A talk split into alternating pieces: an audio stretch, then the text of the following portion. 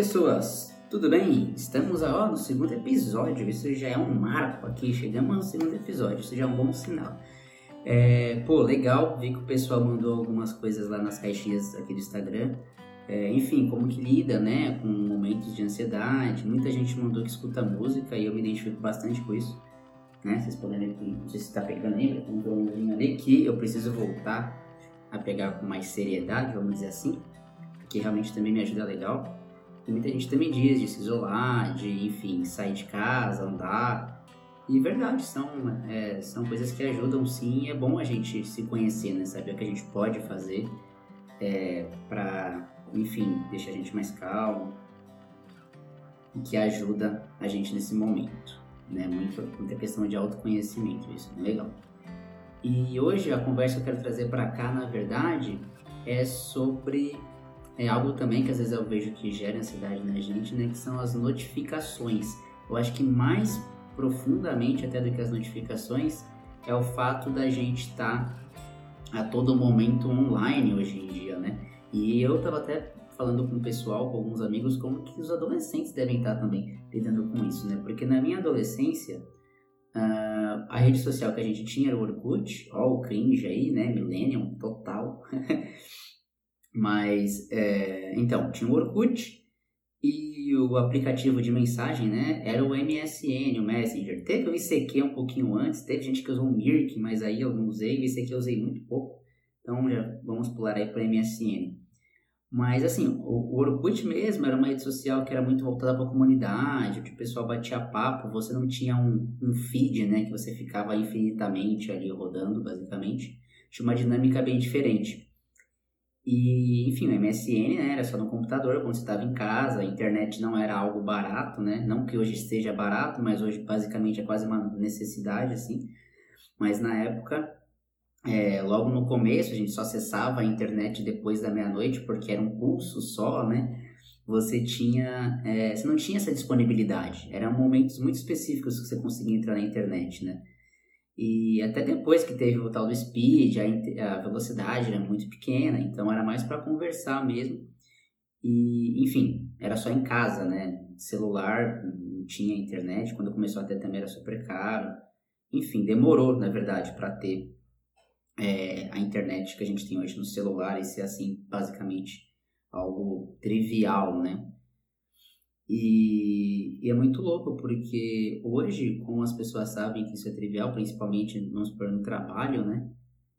As pessoas, elas. Você manda uma mensagem no WhatsApp, por exemplo, né? A mensagem, ela tem o poder de você poder mandar e responder a qualquer momento, né? É esse a questão da mensagem. Você não precisa responder na hora.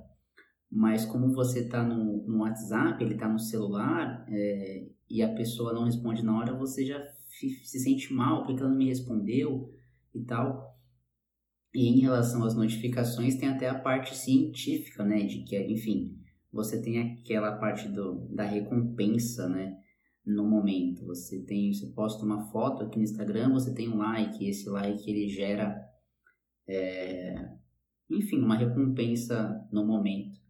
E como que isso afeta, né, a nossa cabeça. E é engraçado porque isso realmente é algo que... Eita, balançou aí, desculpa, gente que eu acho que, como é muito novo, né, recente essa interação do, do ser humano com a internet, a gente ainda tem muito a aprender, né? É, com essa questão de lidar com essa com esse momento que a gente está sempre online, a todo momento online, e como que a gente pode colocar alguns limites, tanto para a gente, né, quanto para os outros, né? É, às vezes a pessoa se sente mal porque ela leu a mensagem e às vezes ela nem sabe o que responder na hora, mas enfim, é, ela não quer responder ou demora para responder, fica sentindo mal por isso. Ou então, até questões de trabalho, né? Até onde vai na parte de, de você ter um, um colaborador, ou você ser esse colaborador, e você ter que responder mensagem no domingo, no sábado. Eu, né, sou instrutor de uma empresa de desenvolvimento da Treinão Web e no meu tempo livre, basicamente, eu faço muito freelance, né? eu faço alguns trabalhos por fora. E já aconteceu do pessoal me chamar no sábado, no domingo, né? E normalmente eu respondo, quando são coisas triviais, quando eu tô tranquilo em casa. Mas às vezes você não tá tranquilo, né? Você tá na casa de alguém, você tirou para visitar sua família, você tá almoçando com a sua mãe, sei lá. E eu acho que é interessante, né? Não interessante, é importante a gente saber distinguir esses momentos e, enfim, separar né, o online do, do real, mesmo isso sendo bem difícil hoje em dia, né? Eu tô aqui gravando usando o celular, então é bem complicado a gente conseguir fazer essa divisão da nossa vida, esse equilíbrio. E aí, a pergunta que eu faço para vocês hoje é justamente essa. Como que vocês lidam com essa questão de você estar sempre online? Você tira as notificações do celular e você que manda nas notificações, né? Você que tira um tempo é, do seu dia para ver, responder e depois, enfim, faz a cada duas horas e tal. Ou você vive é, respondendo quando a pessoa manda, enfim, como que você lida com isso? Você acha que isso te atrapalha, atrapalha até a sua produtividade no dia? Enfim, diz aí, beleza? Diz aí nos comentários, manda aí no direct, eu vou colocar a caixinha lá no Instagram. Se você está ouvindo no Spotify, vai lá no Instagram pra gente interagir, beleza? É isso aí. Valeu!